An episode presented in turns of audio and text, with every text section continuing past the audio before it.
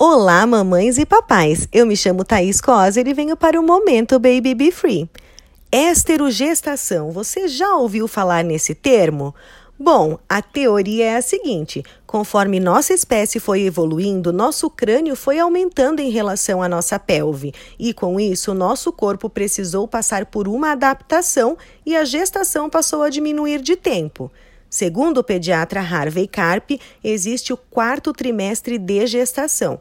Resumindo, é como se ele não soubesse que já nasceu, ou seja, nos três primeiros meses o bebê demanda muito mais atenção e cuidados. Para passarmos por essa fase com mais facilidade, precisamos entender que o bebê precisa de muito colo, sentir o coração dos pais batendo e o contato pele a pele. Agora vamos para as dicas. Amamente o seu bebê em livre demanda. Esqueça aquela história de três em três horas. Use sling para manter seu bebê mais próximo de você. Utilize barulhos que simulem o um ambiente uterino, como o famoso secador de cabelo ou ruídos brancos. Experimente dar banho de ofurô. Aplique também massagem Chantala e diminua a luminosidade direta aos olhos e os barulhos constantes.